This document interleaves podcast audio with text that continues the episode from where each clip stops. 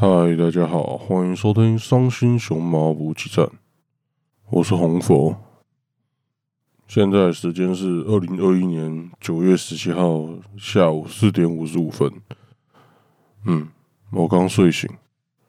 呃，就不要再质疑为什么我要九点快要九点了才录音，然后为什么我现在的这个这个时间是刚睡醒，反正就就是这样。对，好，那先跟各位讲一下，这次录音如果我声音听起来有点差别，那是非常合情合理的，因为。今天我是站着录音的，平常我都是坐着录音嘛。今天我是站着录音的，所以如果录音出来的声音听起来有差，那相当合理。好，那今天要讲的东西就是我一个月前跟大家说过，我想要介绍桑西老师他作品的一些详细介绍了，嗯，算是作品的赏析，嘿。然后，因为他的作品题材本来就比较特殊，所以我这个赏析不会专门针对他的画技那些的，我会比较 focus 在他的故事本身。当然，还是会讲一下画技。虽然我真的都写出来之后，发现，咩，好像比例应该调整一下，但稿我已经写完了。然后这次算是我又。时隔许久，又再一次的 Patient Part Project，就是我也不知道怎么翻，反正就是，哎，是 Patient Project 还是 Passion Part Project？应该是 Passion。好了，反正就，嗯，这次的稿量、资讯量应该也是相当庞大，大概了。好，那我们就来先看我要介绍的第一部作品《蹂躏的雨》。好。当初我介绍这部作品的时候，我看了一下我原稿的故事大纲，然后再去翻翻作品，我发现我原稿写的故事大纲完全从头到尾都错了。嘿，应该是因为我那时候是一个中精虫充脑的状态下看的，然后那时候我还又还要讲什么画技啊那些的东西，所以我那时候故事大纲写错很多。但其实这也是。我的一个问题就是，我会发现我的这种东西还是要一直修、一直修、一直修才会比较好。所以，干我最近写这个东西都是越写越长。好了，那这就就是代表我要越来越准备时间越来越久了。好了，但好不不重要，我们就继续吧。啊，蹂躏的雨，嗯，现在我先重新讲一下故事大纲啊。对了，如果你对 H 漫的故事大纲有 H 漫的故事有点在意的话，那从今天从这边开始，我这两部 H 漫《蹂躏的雨》跟那个《肉食淫女的猎食旅程》都会有暴雷，所以大家自己注意一下。那如果不在意的人就继续听吧，就让我们开始吧。首先，《蹂躏的鱼》它故事大纲简单来说就是它。故事背景是设定在嗯，可能大概十五到二十年后的未来。然后这个故事里面呢，有一个大公司，它表面上生产了一种新型的性爱机器人，让大家发泄性欲。然后这个机器人叫做 True Boy、True Body，然后简称 TB。之后我都会简称 TB。但故事到最后，主角们主角群发现，所谓的 TB 其实就只是一个一群。从小到大都被灌输自己是性爱机器人这个尝试的一般人类，然后他们长大之后，再被经历各种奇怪的肉体改造，像什么，比如说有人胸部要变大啊，然后有人生喉咙要扩张啊，那些什么的，就被经过一堆奇怪的肉体改造，然后市。市面上卖的各式各样的 TV 也全部都是人类，但因为这群被当成性爱机器人的人类牺牲，在日本所有的潜在的性犯罪那些的全部都终止了。那就是这样，就是这就是那个蹂躏的鱼的性爱机器人的原因。然后就真的就是牺牲了这群人。然后这个故事还有另外一个支线，其实也是重要的主线啦，就是有一个 TB 叫做静香，他爱上了自己的主人叫做彻。那这种恋爱的感觉对 TB 来说是大忌，因为 TB 他们就是一群人，然后从小被灌输你们是机器人，你们是机器人。但他开始体会到爱这件事情之后，他就可以开始慢慢理解自己是人。其实有很多 TB 都是觉得自己是人，然后开始理解到爱是什么。那这对这个洗脑整个洗脑教育来说是一个大问题。那之后，静香就被一群人绑架走了。从后续故事的剧情推测，绑架他的人应该就是后面总公司的董事，就是算是这个故事里面的大反派吧。嗯，应该是被他绑架走了。那之后，彻为了找回自己的爱人，所以一路找到了总公司，然后才发现静香就是他被绑架的 TB。其实早就已经被再教育成一台没有感情的性爱机器人了，嘿，对，而且他们故事到最后，他们甚至直接出现一种药，吞了之后，它就会直接恢复成原厂预设状态，就相当的恐怖。之后他要想办法把静香换回来嘛？那怎么换回来呢？就是测在寻找静香的路上。有遇到其他 TV，那他跟其他 TV 讲他跟静香的恋爱的过程啊，那些的有的没的，然后那个 TV 就 莫名其妙的爱上了车。哎，不要问我为什么那个在寻找自己老婆的路上还可以跟其他女人那个谈情说爱，产生感情。干，这是 H 漫，妈的，有的好就好。不要再抱怨那么多，懂了吗？好了，那这个 TV 就牺牲了自己，让自己一换一，把静香换回来。好了，这个故这个 TV 在故事里面其实蛮重要的，他好像是他是这个董事的儿子的 TV，就是嗯，自己小孩的性爱机器人也不乖，也跑走了，所以就蛮重要的，所以他就跟那个董事说：“我们一换一，让静香回来，我去。”为你改造那些有的没的，所以就就就这样，静香跟彻团圆了。然后这个故事主线大概就结束，后面就大概是讲世界观的东西了。后面一开始是各个政府官员在质疑 TB 生产 TB 的公司，但也因为 TB 的影响力太大，像军方要质疑 TB，但是他就直接跟军方人说：“你们想要让士兵活得安稳，然后让他们。”正常的接受训练那些的，TB 是不是很重要啊？他们回到营地里面都是在干这些 TB，然后其他的一些什么政府官员之一，他们就说：“你干，你们自己也喜欢干这些 TB，或是暗指某些政府官员他妈的根本就是萝莉控。我们现在还有萝莉 TB 可以给你干了，要不要啊？啊，所以不论是政府官员还是整个。嗯，日本社会都已经不能没有 TB 了，所以整个日本社会都被这个假的性爱机器人蒙在鼓里，然后就算是知道的人也不敢点破真相，就蛮最后就是这样蛮，我也不知道怎么讲，算蛮悲哀的一个过程吧。对，故事大纲大概是这样了。那其实对于 TB 其实是人这件事情，是到故事很后期才揭露的，因为。前期就是当他们杀进总公司，然后遇到董事，那时候才揭露 TB 其实真的是人。那前面的情况都是 TB 有了自主意识，然后感觉自己是人。但其实，在那之前，桑西老师就讲了蛮偷偷透露蛮多次 TB 是人的情报了。像第一篇短片是。老爸帮儿子买了十七岁的生日礼物的一只 TV，然后儿子爽爽玩，然后结果老爸兽欲大发，就把儿子那台机器人玩爆了。其实 TB 是人，我一直叫他机器人，好奇怪。啊，不重要。那这一边，他我是看到有两个地方透露这个讯息，像第一个是第一个部分，就是那个 TB 跟儿子干到一半的时候，他在传简讯，然后。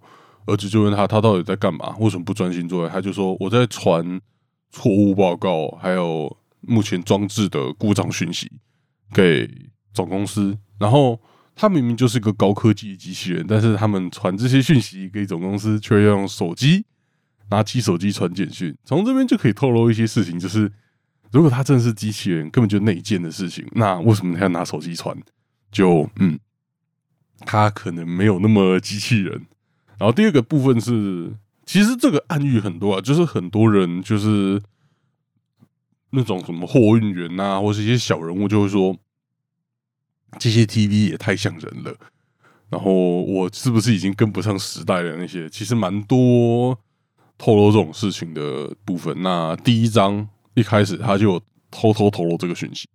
那到第二篇故事的时候，是一群学生一起群奸群，那叫什么群奸轮奸轮奸一个 TB。那而且这个 TB 已经被玩坏过好几次。那他们这次轮奸，当然就是把它玩坏的更彻底。那最后他们把这个 TB 玩坏了，但他们发现了一件很奇怪的事情，就是公司方面他们说 TB 会故障，是因为。TB 会故障之后，他们会什么冒烟啊、宕机啊那些的事情。但是这里故事里面 TB 他被玩坏之后，并没有发生任何事情，就只是像一般人一样躺在那边。他们就提问过啊，他这样都没有什么，他是机器人，但他故障没有什么冒烟、宕机之类的。啊，他会不会是真的人类？然后他们讲一讲，就想干，我们都干个爽了。现在你跟我说他们是这个东西是人，我们。不能接受啊！我们会很煞风景，你知道吗？所以他们就没有继续讨论这件事情了。那故事到最后，当然就自己讲，嗯，这个这些所谓的性爱机器人，其实都只是被良好教育的人类，从小就被灌输你们是性爱机器人这件知识。好，那再来就是。我觉得他有一些故事背景，算是蛮有小巧思、蛮有趣的。像刚刚我说的第二章，那些学生轮奸一台 TB 之前，有一个他们在学校上课、上实作课的过程。那这个实作课，他们是用 TB 教各种啪啪啪技巧。那像这篇这个篇章里面，他们教的就是指教的技巧。嗯，那。就有一些一样是上课，就算是上这种东西，还是会有一些坏学生抱怨：“干，我们不要去上课，我们翘课。”那这群坏学生抱怨，其实就蛮有趣的。他们就抱怨说，他们就抱怨说，学校示范用的 TV 机型太旧了，然后什么孔位啊那种各种东西都没有，然后还在用这种烂东西示范。然后你看完全局之后，你就觉得更讽刺。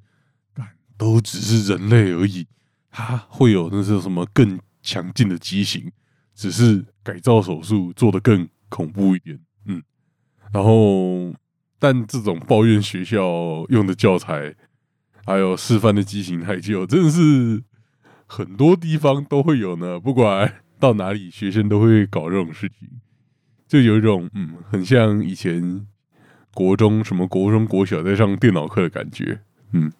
看我国小上电脑课，哦，现在想想真是回忆满满。那时候还是用什么 Windows 两千之类的，然后还在教你什么小画家怎么用，然后怎么按按键之类的。看好不重要，妈的，讲的年纪都透露出来了，所以你们有多老。好，好了，那故事的最后有把那种 TB 的生产线全部展现出来，因为他们是人类嘛，所以他们就是一群人被架在。架在一个地方，然后插入生产，然后还要教带那些小孩长大。其实整个逻辑，其实整个逻辑，我觉得跟什么乳牛蛮像的，就是架在那边配种，然后生产，最后最后把牛养大，然后再宰来卖之类的。嗯，其实整个逻辑蛮像乳牛配种的。不过这是 H 曼，所以配种的方式当然是要人直接开干啊。之后后续那些什么教育啊，他们其实就跟一般学校一样，但是唯一的差别是，他们还要特别提醒他：你们是性爱机器人，你们是性爱机器人，你们是性爱机器人。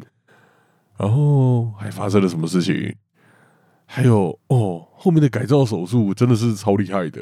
虽然我知道这部分后面这部分应该是贴合某些重口味的人的性癖，但是对我来说，我是真的觉得他这样搞蛮厉害的。嗯，好了，那他这些有趣的部分都是让这整个故事，尤其是这个有点近未来的故事，更立体的一点根据啦。对，好，那。讲了这么多好话，该来讲坏话了吧？好啊，就其实这个故事结尾，我是觉得有点虎头蛇尾了。我原本以为，其实他这种直接把人类当性爱机器人的，我反而觉得有点浪费这个题材。我觉得他应该要真的就是说，这些人真的是机器人，或是什么复制人，然后探讨一下他们到底算不算有生命之类的这种议题，但是。最后却变成这家公司把一般人人体改造成性爱机器人，然后这就没什么好讲了。他这家公司就是单纯的坏人，然后就就蛮嗯，对我觉得蛮可惜的，嗯，因为如果一样的过程，但是我们解释是他们是机器人，但是他们就是有情感的，那。就算是这样，后面那些剧情也都讲得通，嗯，但就他没有选择这条路，大概是为了方便 H 漫的人不要想那么多，好好抄就对了，嗯，大概是这样吧。然后最后那家公司老板有出来解释他的动机啦，不过，嗯，他的动机稍微能理解，但是他的女儿，我靠，真的是脑残呢，到底是三小，他女儿，他女儿到最后被搞。他好，我讲一下他女儿怎么。他女儿就是小时候出门，然后就发现有一群人围着一个女生，然后准备要把她强奸了。那那他故事背景设定日本那时候性犯罪很严重，然后他老板的女儿就跳出来讲：“你们不要强奸那个姐姐了，你们要强奸就来强奸我吧。”然后他就被强暴了，然后从此之后他。常常每晚上都出去说要强奸就强奸我吧，然后就这样被强奸到十八岁，然后人就坏了，就要坐轮椅，然后好像丧失语言能力之类的，嗯，相当令人问号。他老爸因为这样，因为这件事情，然后被女儿感动什么之类的，所以创造了性爱机器人，稍微还有点逻辑。但是他女儿我真的不懂，嘿，对，好，反正就。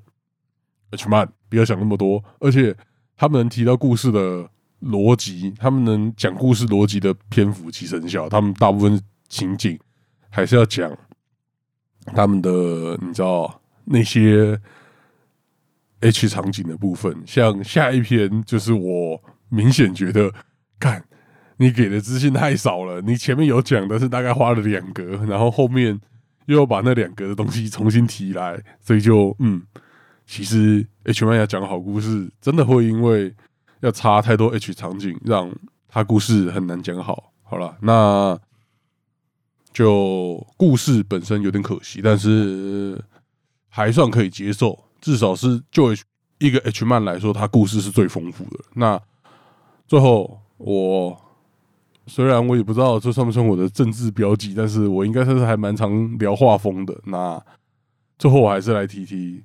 关于这个《蹂蹂躏的雨》的一些画风的事情吧。好，那第一个事情是，这部作品应该是桑西老师在早期他们那种比较粗糙粗勇的这种画风，就是比较接近异兽魔的画风，跟贴近现代审美之间最平衡的时期。因为在这个之前，都是更。更那种粗糙的那种画风，所以就大家能接受比较少。但是这部《蹂躏的雨》算是找到了平衡点，我就觉得画的还蛮不错的。那后期的作品就更接近现代画风了，也不是差，但没有那种特别的感觉。所以就如果你想看这种有点接近异兽魔都感的画风，那《蹂躏的雨》是我最推荐的。好。第二个就是可能是因为也是因为这个画风是我第一次接触到，所以这个场景我是超级有印象的。就是第一，我第一次接触到湘西老这种画风，就是这一篇嘛，所以第一次总是比较特别的。那所以整篇让我印象最深刻的片段，自然就是第一篇，他们是老爸帮儿子买了心爱机器人，但老爸自己把心爱机器人玩到坏掉，这这一篇了。但这篇让我印象最深刻，就是性爱机器人在帮儿子口交，口交到一半，问老爸说要不要给你点傻逼死？结果老爸的鸡鸡比儿子的还要大，然后根本含不进去。最后是他妈妈出来说：“干，你怎么那么烂呐？”然后就说：“好了，我自己来。”然后就开始帮老爸口交，然后性爱机器人帮儿子口交，这种一家人整整齐齐的修改的场景，真的是我觉得很厉害、很棒。尤其是那个口交到最后，我不知道为什么那个特别吸引我，就是那个从背他们那一幕，就是从。因为男生是坐着，然后女生是蹲着口交，然后那一幕就是从女生背后拍上来，然后就看到那个他们穿的裤子的质感啊，然后还有男生的，哎，有男生的表情吗？好像有，就觉得哦，这一幕特别让我印象深刻。但很大程度上是因为那裤子画的很漂亮，我不知道为什么我明明在看啪啪啪，但是嗯，我去在意裤子的他画的质感，那个牛仔裤画的很真实。我不知道为什么，但我就是特别提出来了。好，那另外一个让我印象深刻的场景，自然就是故到故事很后期的故事最后期的时候，有一段四人跌落和大乱交，就是一个男的在最下面，女的在第二个，然后扶他在第三个，最上面那个是另外一个男的，呃，他应该是男的吧？没有特别讲他的性别，但。从他的乳量大小来看，他应该是男的。在这个故事设定里面，乳量只有超巨，没有平乳的，还是一个概念。嘿，所以就，嗯，对，就就就就是这样。一方面可能是因为我就喜欢扶他，另外一方面，这种四人叠落和大乱交本身就很好看，而且桑西老师还有一幕超级惊人的，就是射出的时候。那个是整页的篇幅，然后左半边是四人的断面图，呃，其实应该是三人的，就是对，反正就是断面图，然后配上，然后右画面的右边是四个人高潮阿黑眼的表情，也没有到阿黑眼，就是高潮脸，所以就那一幕真的是超惊人的一幕，断面图配上高潮脸，嗯，这一幕完全就是在炫技了，就是。惊人到不行，真的就是对桑基老师这种画 H 漫的技法，真的是五体投地，画的太漂亮了。好了，刚我讲了二十三分钟了，好，我们赶快进第二篇。第二篇是肉食淫女的猎食过程。这本漫画剧情的部分能讲的比较少，基本上就是三个属性各异的 J 可以沿路疯狂乱干的故事。然后他们有说他们想这种人生目标了，但是他们找到人生目标的原因都是什么机遇战？那最后的结尾可以看得出来，桑西老师想要营造一些氛围，营造一些感伤，然后人成长的氛围。不过不知道到底是翻译问题还是原台词就是这样，有些桥段真的是无法理解他到底想要讲什么干。然后有一些重要。超级重要的角色，他也是到故事最后面、最后面才出来，然后就，他哒，我就是出来了，你想拿我怎么样？我故我在故事里面超级重要哦，哈哈哈。然后，嗯，也塞了一堆解释性对话。对，最近对解释性对话特别有感，因为看了一堆大烂片，然后就发现，哇，原来解释性对话就是指这种剧情。好，好。以一个 H 漫来说，虽然剧情有点黑人问号，但是还是一个很不错的尝试了。因为上一篇蹂躏的鱼，它算是尝试那种高科技啊，然后讨论人性啊那些的东西，但这一篇它就只是单纯在讲这三个这三个女高中生的成长故事。然后故事里面有三个主女主角，虽然动机那些大略有讲清楚。不过在精虫冲脑的情况下，要我好好的理解这个故事，真是有障碍。所以我后续又在呃 CD 时间的时候看了一下这部的剧情，所以大概帮各位爬书一下啦。我相信各位在看他们的时候，应该也是在精虫的冲脑状态下。那先跟各位讲一下这三个主角的名字，但我相信讲名字一定不会有人记得这些主角是谁，所以我还会顺便讲他的属性。因为这次桑西老师，呃，反正他就是尝试了三种完全不同属性的女高中生。那第一个叫杰西，杰西就是故事一开始就登场的黑肉杰，可以跟学校老师干，然后反正就到处修干，嘿。但其实这里面讲的三个，三个都在到处修改。好，反正杰西就是黑肉 J.K。那他的故事的动机其实很简单，他到后期才讲清楚。但是他故事动机其实蛮明确的，而且因为他要的东西很单纯，所以嗯，他一切的行为都很好圆回来。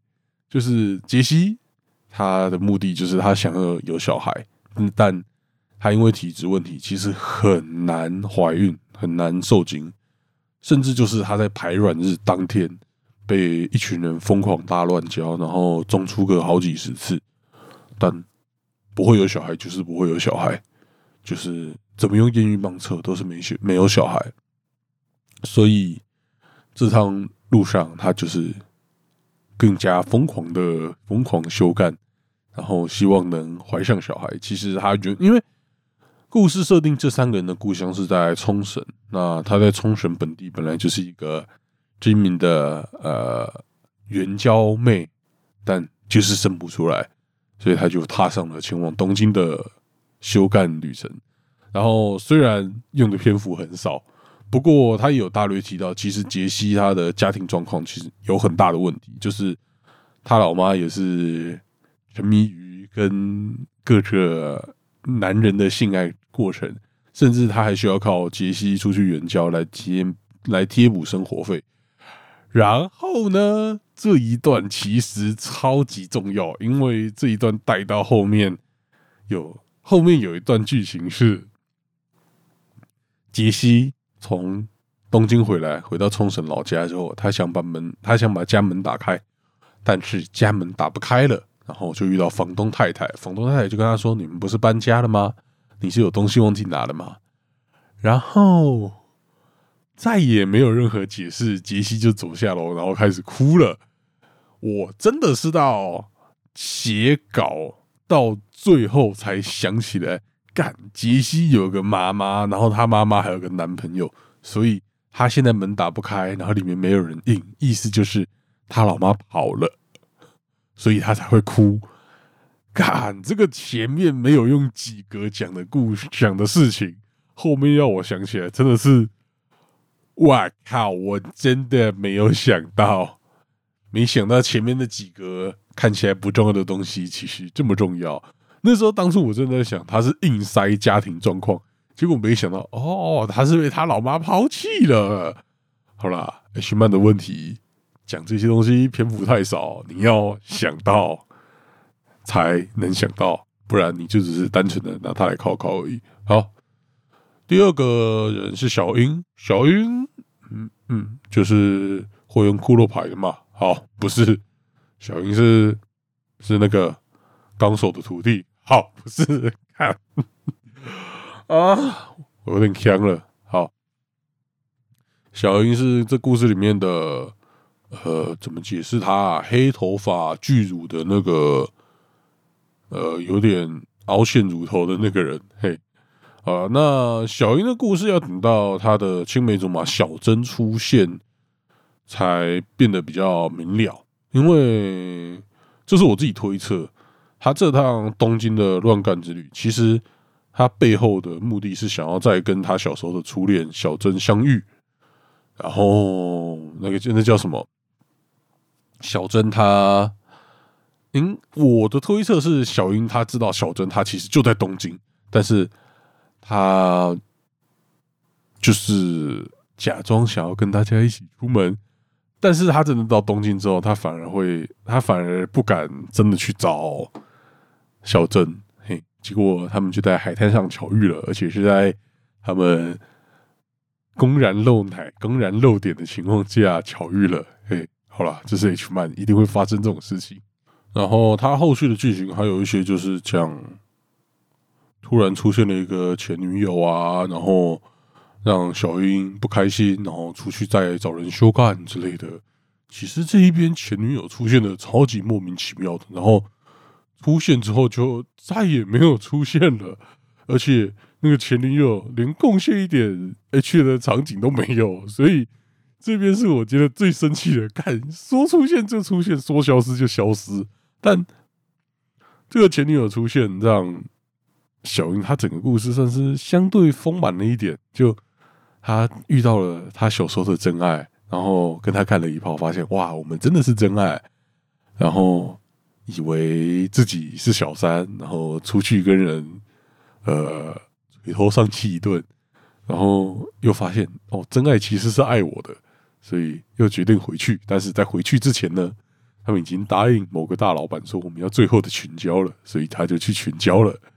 那后面的事情就变得有点，我不明白为什么要这样 NT 啊？我们反正就他们赴约那个群交，那个大老板其实就是小珍的老爸，然后小珍自然也在这群群交趴里面，但是他是最后才出现。那他什么时候出现呢？就是小珍，就是小英。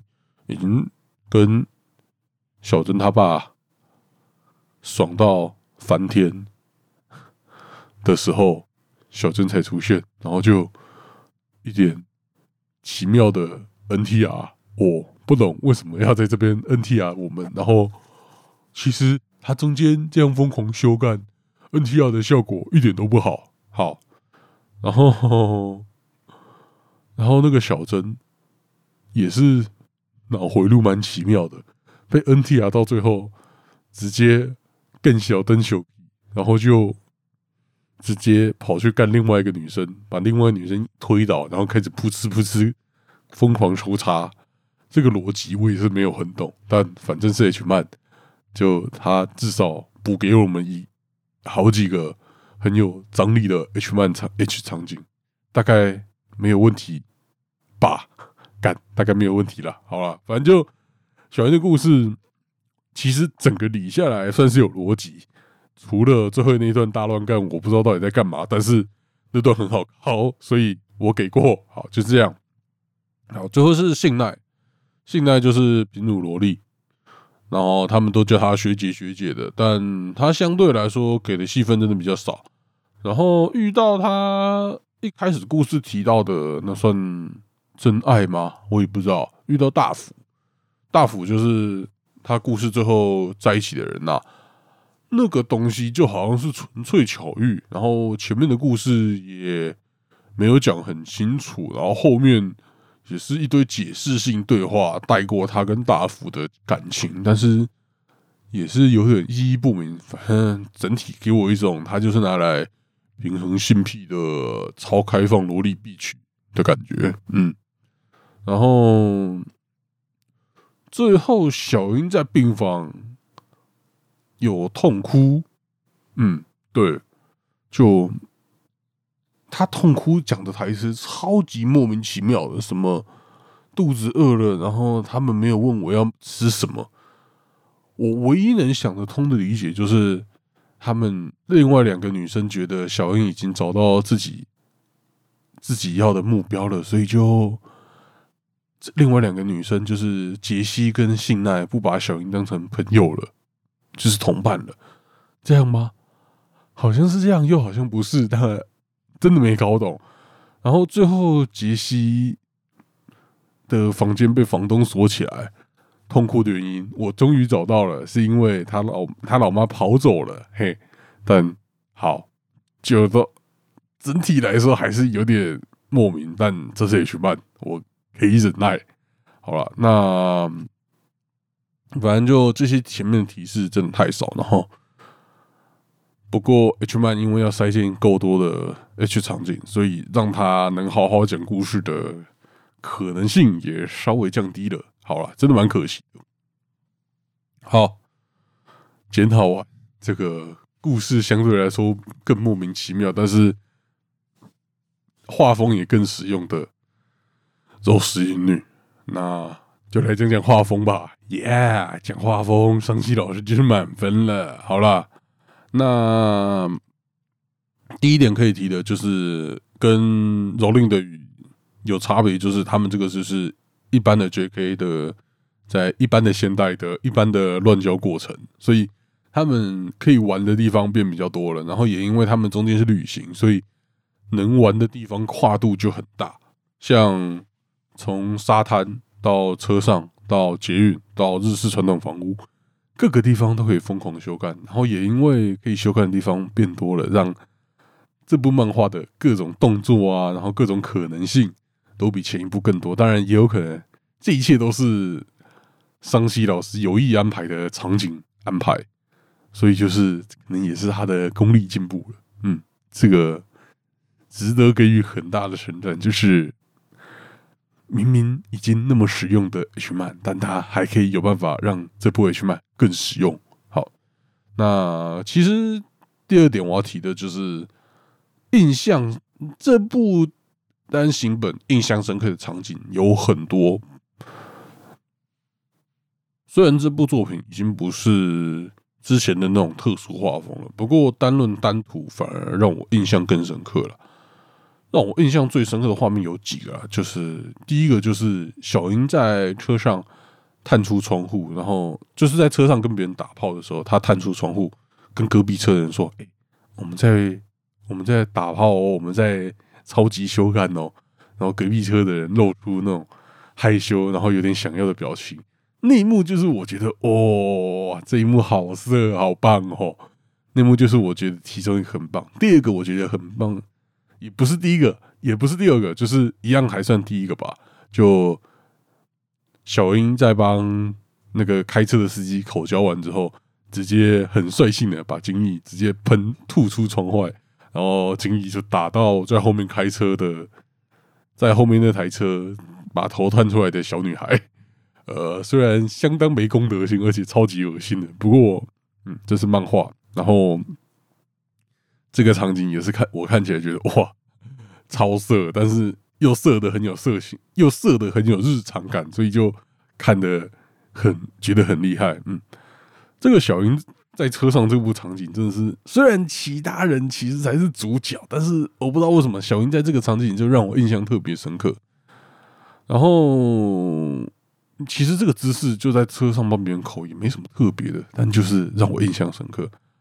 然后另外一个让我印象深刻是杰西，嗯，杰西在海边的沙滩上，然后那时候另外两个角色信奈就是那个萝莉还有小樱都嘿遇到了真爱，所以那整段场景负责修改的就只剩杰西了。但杰西一个人就把场一个人就把整个台面撑起来了。他跑到海边跟那个冰店老板，然后算是约炮那段哦，妖兽战，尤其是还有一个特写，就是他哦那个姿势很难形容诶，就是六九，然后老板是盘腿坐着，所以杰西就是倒立的，然后六九的姿势，然后老板直接盘腿坐，把杰西的头扣住。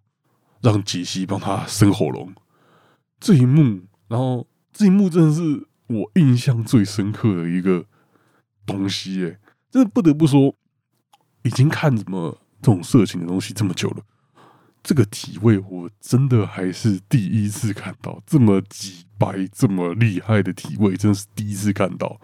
而且这个体位最有张力的原因，其实就是那个冰店老板他根本没有。说是六九式，但是他其实根本没有帮杰西填，他完全就只是把杰西当成一个飞机杯，当成一个性欲处理的工具，完全就是超级羞辱，然后又这么有张力，真的是第一次看到这么厉害的姿势，也可能是我见识浅薄，但看我都看这种色的东西，少说十几年了，应该。然后还看到新的体位，应该真的是桑西老师画的屌吧？应该啦。好，那最后一个比较不算场景的东西，但是我觉得也蛮值得一提的是大群交前段部分有一个蛮特殊的视角，就是小英一开始他知道，一开始大群交的时候，他其实是有点心不甘情不愿的。那这一段就有那些狼 K 想要让小英激起性欲，然后。开始挑逗小英的场景，那像是他们会捏她的捏捏啊，然后咬她的乳头，然后咬小英的乳头这段就是让我印象最深刻的，因为小英她是凹陷乳头的那一种，然后哎，其实桑西老师蛮常画凹陷乳头的，他其实蛮喜欢凹陷乳头的。那明明只是正常的咬凹陷乳头，应该没什么，但是他厉害的地方就是在他在这种小地方又炫技了。嗯，这个拍凹陷乳头，它是从嘴巴里面拍的，所以你就会看到口腔内部的状态，还有那个被咬的凹陷乳头的状态。然后我不知道该怎么形容哎，反正简单来说，就是这一幕这种奇怪角度的特写，也是我第一次看到。然后这个角度其实看起来超级色情的，因为一般。看这种咬乳头的场景，都是从外面咬，然后可能嘴巴不会完全闭起来，就看到乳头被含进去。但他这个拍法直接从嘴巴里面拍进、拍出去，看起来就不管不论是这个画面的特殊程度，或是这个画面给人的色情度，我觉得都是大加分。而且这个画法好像只有凹陷乳头能用，如果是一般那种。凸出来的乳头好像就用不了这种画法了，所以这又是那种我觉得桑西老师干你根本就是在炫技，但是又炫的很厉害，就五体投地，好不好？那反正那个特写虽然它只是短短的一格，但我觉得真的是非常厉害。然后希望越来越多人可以尝试看看这种特写方式，这种奇怪的特殊特写方式，真的是很喜欢。好了。我讲了四十二分钟，好了，那桑西老师的东西大概讲完了。今天是桑西熊猫读书会，干这种烂烂双关笑话，只有我自己喜欢。好了，那桑西老师的东西讲完了。今天又是时隔许久突然的大长篇。其实你每次看到这种大长篇，你大概就知道这部真的又是 passion project。平常那些都是。其实平常那些东西我也是喜欢，因为其实整个伤心熊猫补给站都是一个 passion project，但是这个就是 passion 特别多的 passion project。好了，大概是这样。桑西老师作品解析就在这边结束了。嗯，之后大概又会恢复平常那样介绍单篇、介绍单个作家的。嗯，不知道下次 passion project 是什么时候呢？好了。不管怎样，我是红佛，那这里是伤心熊猫补给站，那我们下礼拜五再见啦，拜拜。